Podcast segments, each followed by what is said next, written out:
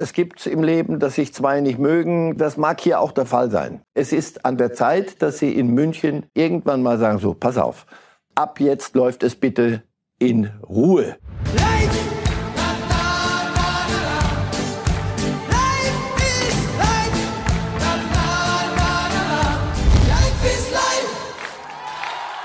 Dankeschön.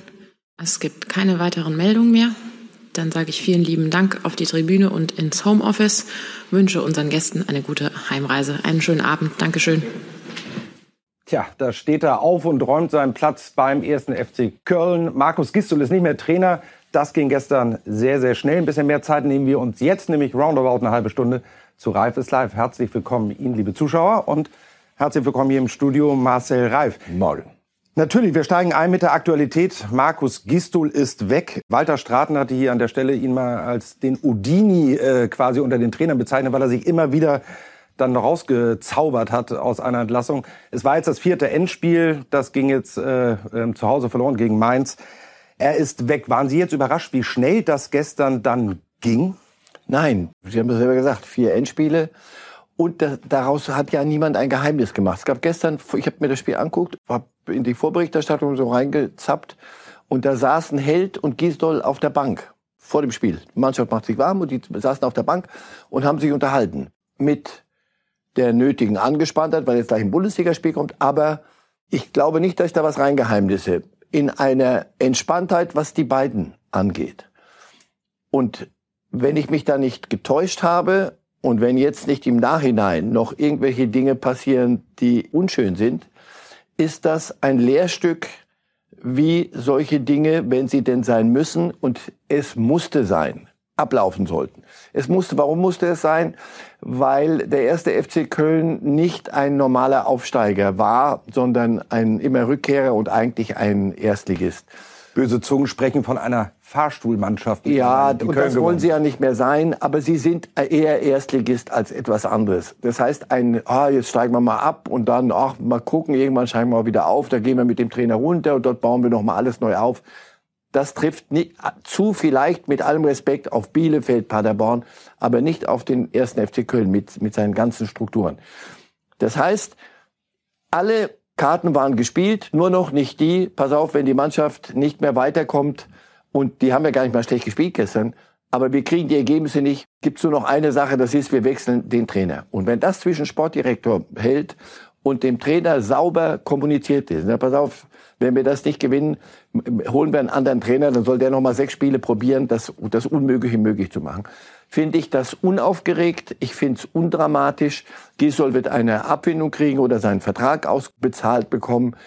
Also deswegen sollten wir da nicht mehr reintun, als drin ist. Im Gegenteil, wie gesagt, ich bleibe dabei, für mich eine auf eine Art erledigt, wie man solche Dinge dann erledigt. Obwohl Markus Gisto gesagt hatte, gestern nach dem Spiel direkt, also es gab keine Absprachen vorher, aber Ne, das eine ist das, was man sagt, das andere ist die innere Wahrheit. Er wusste es ja. natürlich auch. Übrigens, äh, roundabout 700.000 Euro, die er jetzt dann kassiert für das erstmal nichts tun, geht also schlimmer. Und das ist ja auch in Ordnung. Das ist ja, so steht im Vertrag. Vertrag. Alles gut. Genau. Wenn das so geregelt wird, gut so.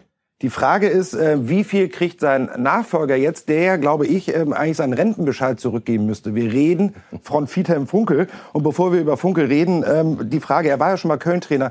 Haben Sie eine Ahnung, wie viele Tage es sind, die jetzt zwischen Rauswurf damals und Rückkehr, der möglichen Rückkehr, wir gehen alle davon aus, dass es schnellstmöglich verkündet wird. Wie viele Tage das waren? Nein, aber es muss irgendwas Schickes sein, sonst würden sie es. Ja, das ist so wahnsinnig. Also für mich klingt das dann mal fast wie ein ganzes Leben. 6.375 Tage zwischen Rauswurf und möglicher Neueinstellung jetzt. Spannend bei der ganzen Personalie ist ja, Friedhelm Funkel war damals auch in der ersten Liga äh, geholt worden, stieg dann ab, wurde im Februar, glaube ich, eingestellt. Also der hatte eine lange Zeit eigentlich Köln zu retten, ist dann aber wieder aufgestiegen. Meine Frage, viele Worte, ist jetzt, gehen wir davon aus, Köln geht runter, ist Funkel dann automatisch schon auch derjenige, der sie wieder hochbringen soll? Das weiß ich nicht. Ich habe mit, mit Friedhelm Funkel ein paar Mal mich unterhalten und er hat, ich, das war glaubhaft. Du, ich bin durch. Also Düsseldorf war so mein letztes Ding. Jetzt äh, Trainer muss ich nicht mehr machen. Aber Corona kam, er sagt selber, sonst wäre ich jetzt mit meiner Frau ständig im Urlaub irgendwo gewesen. Da hätte ich, hätte mich die Liga gar nicht mehr so doll gereizt.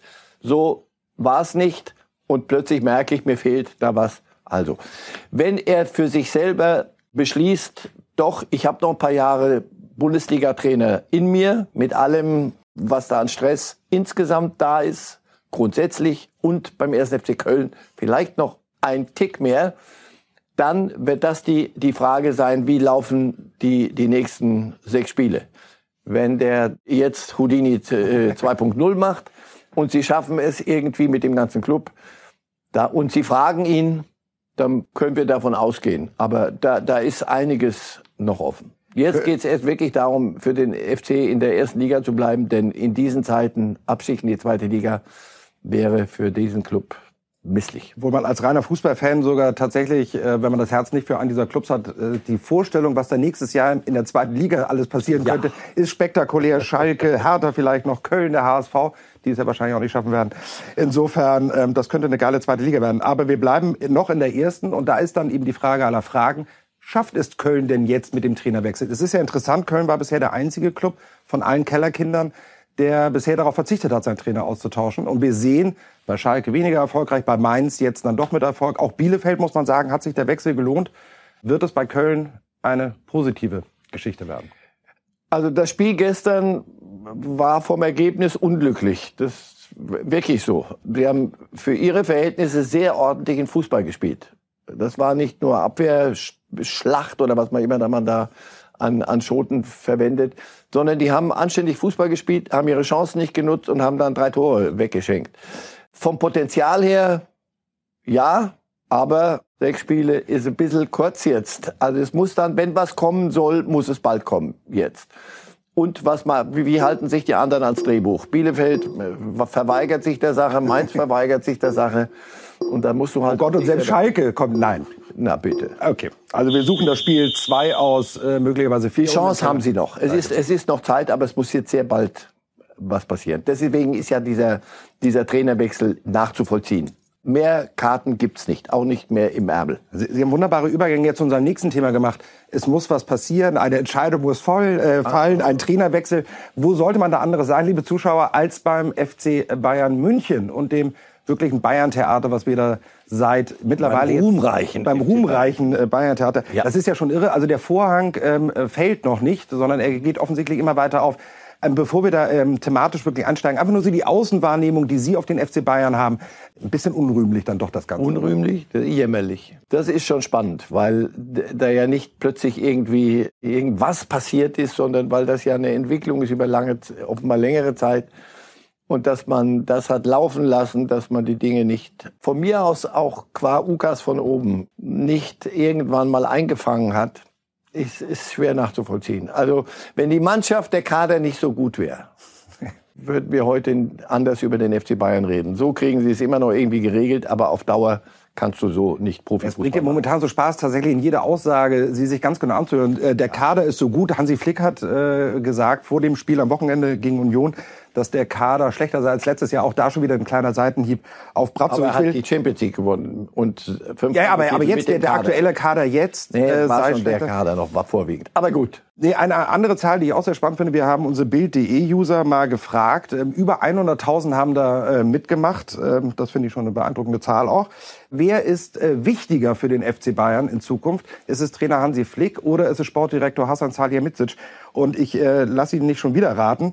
94 Prozent haben gesagt, Hansi Flick ist es. Wenn man sich das als Grundlage nimmt, und ich glaube, das sind nicht nur die 100.000, die da mitgemacht haben, sondern das sehen tatsächlich viele so. Warum ist die Entscheidung dann immer noch nicht äh, pro Hansi Flick ausgefallen und kontra Brazzo Salihamidzic? Weil es sich, glaube ich, jetzt mal lohnt, das Ganze ein bisschen zu versachlichen. Ähm, ja, es gibt im Leben, dass sich zwei nicht mögen, dass sich zwei Alpha-Tierchen äh, gegenseitig ständig äh, anknurren oder was weiß ich. Das soll es geben. Das mag hier auch der Fall sein, dass die zwei nicht, nicht miteinander gut können. Interessiert mich nicht. Um was es geht, ist, und wir reden über Bundesliga, wir reden nicht über England. In England gibt es das Modell des Managers, das ist der Trainer und in Personalunion auch der Sportdirektor. Transfers entscheidet er, trainiert die dann auch so. Das haben wir nicht. Ob das richtig ist oder nicht, das spielt jetzt keine Rolle. Wir haben es so, es gibt den Club, da oben gibt es eine Vereinsführung, dann gibt es einen Sportdirektor, der entscheidet. Und der Club mit diesem Sportdirektor in Person entscheidet über Transfers. Der Trainer wird eingebunden, aber er entscheidet Nicht letztendlich. Letztendlich entscheidet der Club. Ich habe den Eindruck, Hansi Flick möchte es anders haben und die Bayern sind in der Falle, wo der Fluch der guten Tat Hansi Flick in eine Position bringt, zu Recht, dass er ein, wirklich ein, ein hochgeschätzter Trainer ist, sonst hätte das nicht funktioniert. Aber sie müssten damit viele, viele Dinge hierarchisch aufgeben. Ich glaube, das wollen sie nicht. Hierarchisch das liegt nicht nur an Salihamidzic will ich dazu kommen. Äh, Stichwort Uli Hoeneß. Ähm, keine Frage, das ist äh, hinlänglich bekannt. Er ist ein großer Fan von äh, Salihamidzic. Wenn wir spinnen das Spiel mal, tatsächlich Brazzo über die Wupper gehen sollte, woran mhm. wir eigentlich alle nicht glauben, dass er entlassen wird. Aber wenn es so wäre, wäre das auch gleichzeitig die komplette Entmachtung von Uli Hoeneß dann? Also Uli Hoeneß ist doch selber zu, zurückgetreten und hat gesagt, ich ziehe mich an den Tegernsee ein bisschen genau, zurück und, und halte mich ein bisschen. Und wir glauben daran? Er hat sich so dann zurück so angehalten wie, wie der Franz Beckenbauer damals. Der hat dann auch nie mehr was gesagt. Nein, es ist ja auch in Ordnung. Es, sein Rat sollte ja auch weiterhin gefragt sein. Dazu hat er viel zu viele Verdienste und viel zu viel zu bieten auch. Allerdings, wenn es das sein sollte, und das ist ja Ihre Unterstellung, sollte oh, es so sein, nein, zumindest ihre, an, Ihr Angebot, Ihr Angebot, Angebot, sollte es so sein, dass Flick und, und Salihamidzic Stellvertreter sind für einen Konflikt der alten Kategorie, nämlich Rummenigge sagt, das ist mein Mann, Flick ist mein Mann, äh, Höhne sagt, mein Mann ist aber Salihamidzic und dass das so läuft, das würde die Sache noch verschlimmern, wie ich finde. Deswegen, es ist an der Zeit, dass Sie in München, ich muss Ihnen keine Ratschläge geben, aber nur wir von außen, vornehme Fremde sehen das, hören das und sagen, so kann es nicht weitergehen. Deswegen ist es, glaube ich, an der Zeit, dass Sie irgendwann mal sagen, so, pass auf, so und so läuft das in diesem Club und ab jetzt läuft es bitte in Ruhe. Das, was wir nach außen machen, wir, die Kollegen von Bild brauchen, habe ich zu den Kollegen Straten am Donnerstag gesagt, drei Viertel der Seite Sport oder der, der, des Sportteils ist doch bereits erledigt. Die müsst euch um nichts mehr kümmern. Was ist bei Bayern neu? Ach komm, machen wir doch das. So, das muss ah. aufhören. So kann man nicht, so kann man nicht Fußball machen.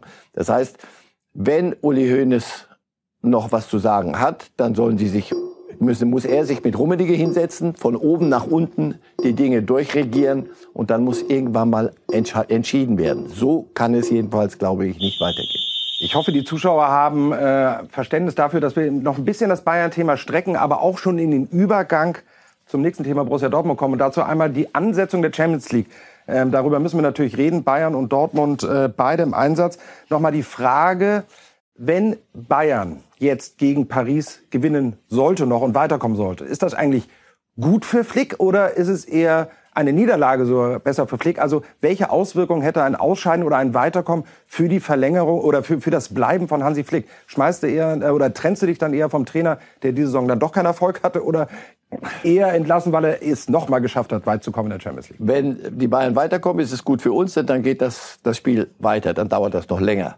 Wenn es nicht gut geht und sie ausscheiden gegen Paris, kriegt der ganze Kram nochmal eine zusätzliche Wucht und dann beschleunigen sich die Dinge. Dann müssen sie noch schneller handeln, egal wie.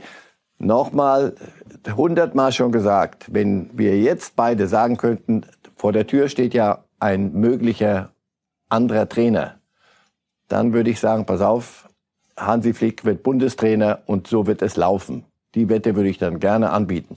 Ich sehe den nicht. Ich sehe nicht, dass Julian Nagelsmann die Sachen hinschmeißt in, in Leipzig. Wenn es so wäre und ich mich täusche, dann wird es sehr bald möglicherweise in diese Richtung gehen, weil wirklich die, die Option ist ja da für Flick. Das macht die Sache ja auch ein bisschen im Umgang offensichtlich schwierig, dass jemand sagt, du, wenn ihr mich lange noch ärgert, dann gehe ich zum DFB, werde Bundestrainer. Warum nicht? Aber jetzt lassen Sie uns die Dortmund-Fans, die ja zahlreich auch hier einschalten, nicht äh, auf, auf die Folter lange spannen, sondern wir wollen über Mukoko reden. Warum wollen wir über Mukoko reden, der leider in der Champions League nicht spielen wird, wird die ganze Saison nicht mehr, ist verletzt. Aber der gute Mann ist 16. Der gute Mann hat eine eigene Wohnung, was mich schon sehr überraschte. Darüber reden wir auch gleich, wie Sie das als Vater machen würden. Und vor allem, er sorgt für Wirbel, denn seine Ex-Freundin war bei ihm zu Hause, soll, seine, äh, soll ihre Sachen rausgeholt haben. Da hat er gesagt, das ist mal nicht so. Du bleibst mal schön hier. Hat sie eingesperrt, ist rausgegangen und meinte, wir reden da später drüber. Ich will mit Ihnen darüber reden, nicht über äh, Beziehungsärger und Stress, sondern dass ein 16-Jähriger eine eigene Wohnung hat, auch wenn er Fußballprofi ist. Ähm, was sagen Sie dazu? Alle Eltern haben eine Fürsorgepflicht und alle Eltern haben aber die Wahl, wie, wie gehe ich damit um. Manche Kinder gehen ins Internat, andere sagen, sagen die Eltern nein, der, die bleiben bei mir zu Hause. Andere sagen, mit 18 wäre es aber nett, wenn du freundlicherweise dich mal umgucken würdest, was es sonst noch für, für Räumlichkeiten gibt, außer Hotel Mama.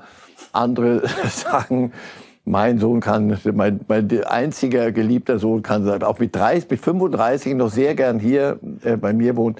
Also ich, ich weiß ich nicht, kann ich nicht, nicht beurteilen.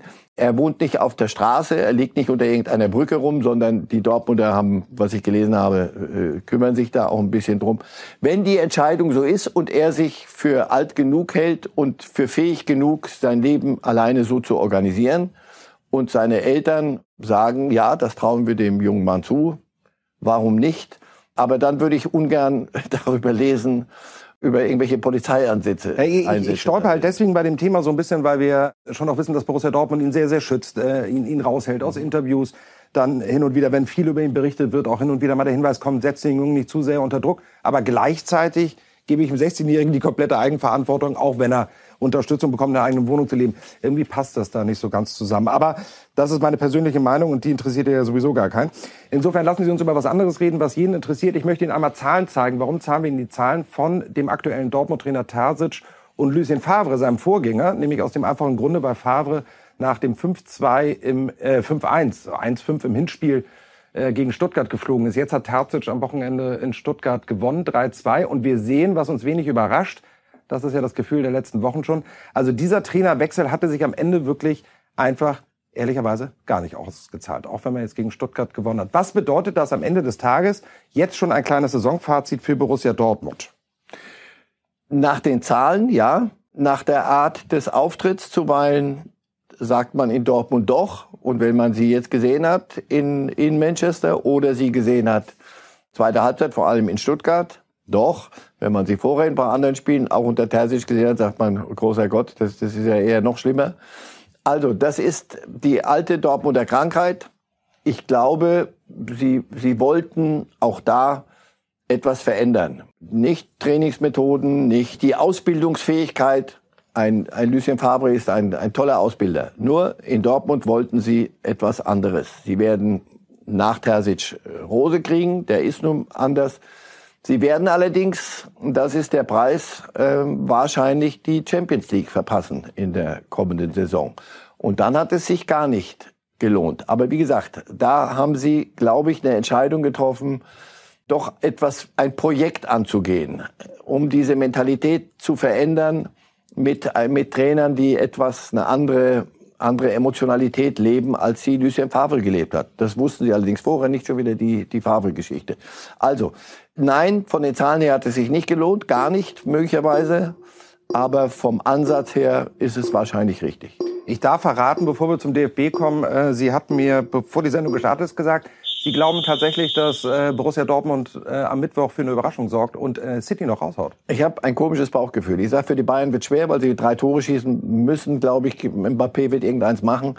Das ist ein bisschen viel verlangt. Aber da setze ich auch auf Guardiola. Äh, ja. Ein bisschen, dass Pep Guardiola wieder mit sich selber so lange äh, im Kreise rumläuft, ja. um, um die, die Wahnsinnstruppe von Dortmund in den Griff zu kriegen dass sie, wenn sie ihr Ding machen, eine Chance haben, weiterzukommen. Mit einem 1-0 hätten sie es. Ich, ich, bin bei Ihnen. Wir ähm, nehmen das jetzt hier auch auf und können es dann ausklippen. Ich sage sogar tatsächlich, beide Mannschaften kommen weiter. Ich glaube auch Gut Bayern, so, ja. Ähm, da werden wir viel Freude haben am Donnerstag, wenn wir dann doch beide Mannschaften weiter im Wettbewerb sehen. Ähm, viel Freude haben Sie eigentlich mittlerweile noch, wenn Sie an den DFB denken? Oder im Moment ist es erfreulich ruhig. Seit, seit der Woche habe ich nicht, nichts mehr gehört von irgendwelchen Grabenkämpfen und irgendwelchen... Ah, intern nicht, intern. aber von außen wird von ordentlich außen, geschossen jetzt. Von, ja. Vieles ist da hoffentlich auf einem guten Wege, hoffentlich.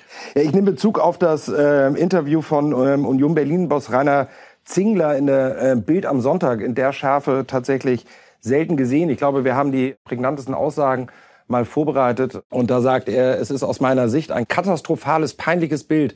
Der DFB ist an der Spitze hoffnungslos zerstritten und dadurch führungslos. Ich glaube, es braucht einen kompletten personellen Neuanfang. Und das ist jetzt tatsächlich auf die Bosse bezogen. Es gibt noch ein weiteres Zitat, da kommen wir später zu. Ah, da haben wir es dann auch schon vorbereitet. Und deshalb gehöre ich auch zu der großen Gruppe von Fußballfans in Deutschland, die es richtig finden würden, wenn Oliver Bierhoff und Jürgen Löw und jetzt das Entscheidende noch vor der EM diesen Neuanfang ermöglichen würden. Also mein lieber Herr Reif, ich lege mich fest, der DFB ist daran selber schuld, dass mittlerweile dann auch Bosse aus der Bundesliga sich so deutlich äußern. Ist das nur die logische Konsequenz aus dem auch da Theater, was da seit Wochen passiert? Ja, na klar. Ist ja auch, vieles ist richtig dran. Die zweite Seite unterschreibe ich nicht, aber die erste Seite. Ja, reden wir erstmal über die erste. Ja, aber natürlich, es kann doch nicht sein, dass uns irgendein interner Machtkampf zwischen Präsident und Generalsekretär beschäftigen muss. Das ist mir wurscht ehrlich gesagt. Wozu braucht sie den Verband? Damit sie sich mit sich selber beschäftigen oder damit sie sich um den Fußball in Deutschland äh, kümmern? Um Amateure und auch um eine Nationalmannschaft, die auch nicht übermäßig geglänzt hat in den letzten äh, paar Jahren nach dem WM-Titel. So, ja, da muss sich was ändern und es, es muss irgendwann mal Schluss sein mit, mit irgendwelchen Themen, die wirklich völlig abseitig sind. Man kann jetzt nicht sagen, dass Rainer Zingler, der auch für klare Worte bekannt ist, aber der Einzige ist, sondern irgendwie hat man das Gefühl, so nach und nach trauen sich auch mehr Leute öffentlich auf den DFB loszugehen. Spektakulär, was gestern passiert ist, der Clubmäzen der Würzburger, Thorsten Fischer natürlich, so heißt er, Hauptsponsor äh, des Clubs, hat sich auch maßlos aufgeregt und sich proaktiv hier bei Bild gemeldet und genau das nach dem Spiel dann gesagt. Nach elf spielentscheidenden Fehlentscheidungen kündige ich auf diesem Wege vorab in mündlicher Form mit aller Gelassenheit und ohne Emotion sämtliche Verträge mit dem DFB. Ich habe den Glauben wie Hoffnung an eine Gleichbehandlung und seriöses Geschäftsgebaren verloren. Also gerade die unteren beiden Aussagen oder äh, Worte sind schon knallhart. Das ist ein ganz anderer Zusammenhang. Natürlich, es geht um äh, Fehlentscheidungen.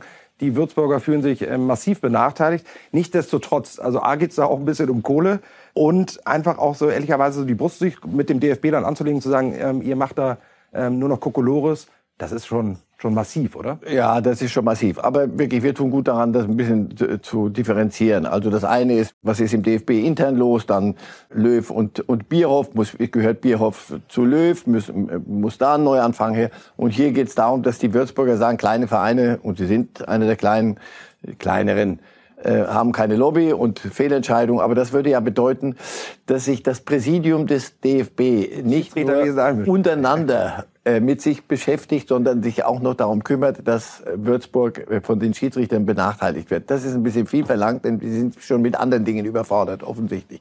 Also hier in aller Gelassenheit und ohne Emotion, ja, nun gut, da glaube ich eher ein bisschen doch ein bisschen viel Emotion, viel Gelassenheit, wenig Gelassenheit. Aber ich kann so einen Schmerz nachvollziehen.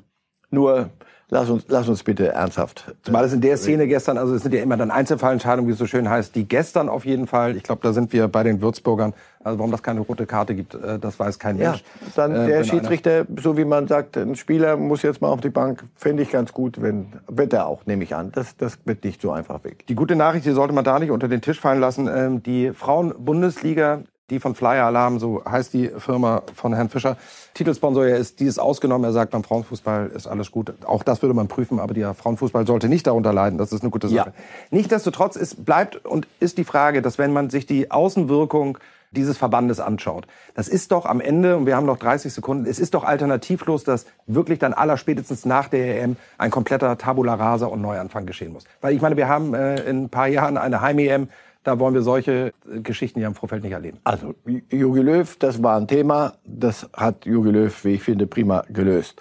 Oliver Bierhoff ist lange mit Jogi Löw diesen Weg gegangen. Er kann nicht sagen, ich habe damit nichts zu tun. Ob er von sich aus dann auch sagt, ich glaube, ich mache mal Platz, weiß ich nicht, werden wir sehen.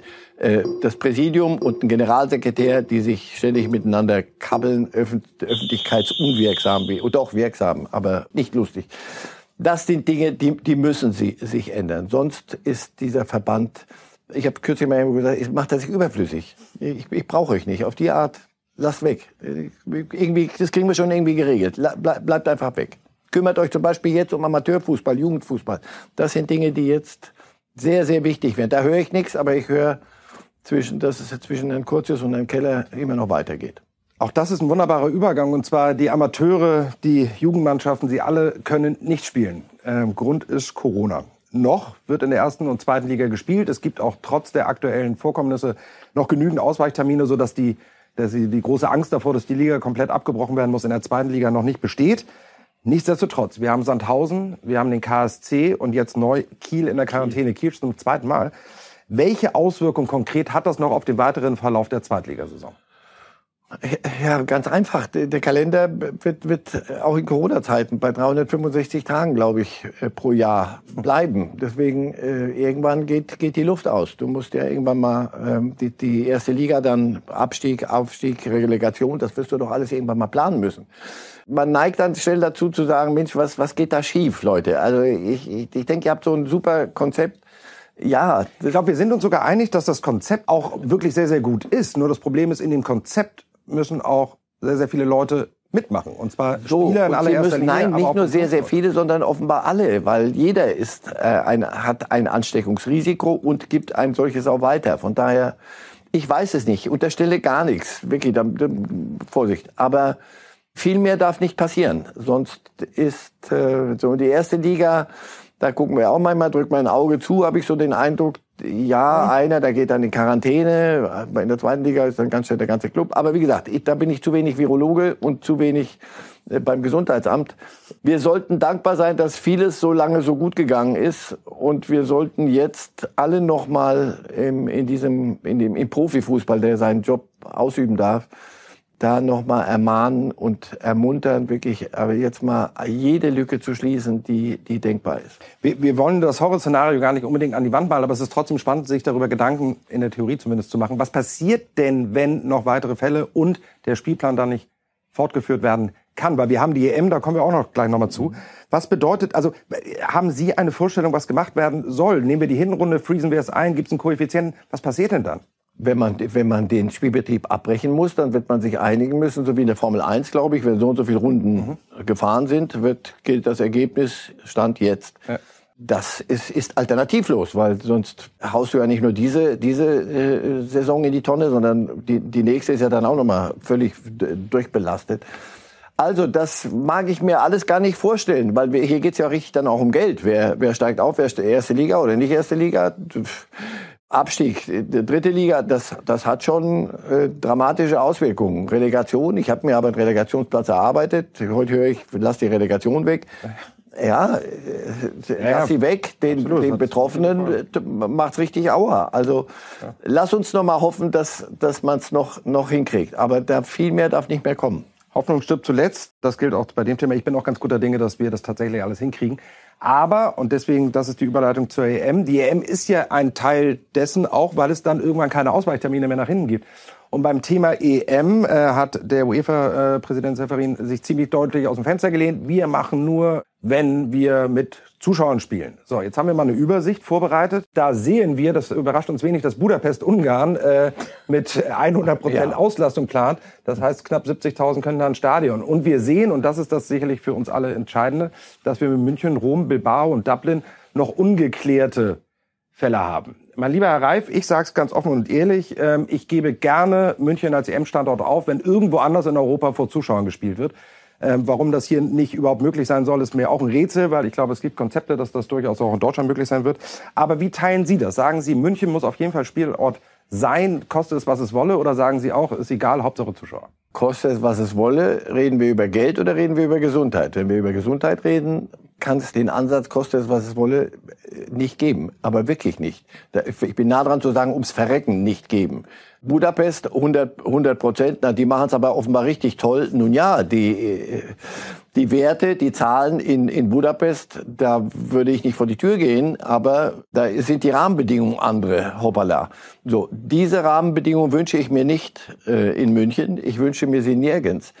Ich wünsche mir, dass nicht mehr Grundsätze geritten werden, sondern dass konkret Mediziner, Gesundheitsämter sagen, pass auf, das und das ist verantwortbar. Wenn ihr ein Konzept habt, machen wir es. Natürlich gibt es auch noch die politische Überlegung, welche Strahlkraft hat das, äh, welche Zeichen setzt man, andere dürfen nicht, ihr dürft. Das alles muss abgewogen werden, wie von Anfang an in dieser verfluchten Pandemie. Aber ähm, wenn so, so ein, so ein UEFA-Präsident durch die Gegend fährt und sagt, aber ihr kriegt das sofort weggenommen, wenn ihr nicht Zuschauer reinpresst ins Stadion. Nochmal, es gibt sehr viele Extreme Das Extremste ist das Gesundheitsrisiko für Menschen. Und das ist, wir reden hier nicht über einen leichten Schnupfen. Insofern, alle sind gut beraten. Pass auf, Fußball, Profifußball, Europameisterschaft. Schön mal kurz mal durchatmen, überlegen, was geht, was geht nicht. Was geht, ja, was nicht geht, nein. Und wenn das nicht geht, dann muss München verzichten. Wenn es geht, wäre es schade. Die Frage aller Fragen des heutigen Tages. Wir kommen weg vom Fußball. Markus Söder oder Armin Laschet. Wer äh, gewinnt denn das Spiel bei der CDU-CSU als Kanzlerkandidat? Na, so ja, also nach Virologe jetzt auch noch Politologe. Ich kann Sie haben so viele Jobs, mein lieber Herr Reif. Also ich glaube, es sind mittlerweile 20 an der Zahl. Aber Sie waren bisher noch kein Politologe. Deswegen die Frage. Genau. Ich kann mir nicht vorstellen, dass die CDU ihren Vorsitzenden fallen lässt. Das okay. heißt eher Laschet. Also pro Laschet.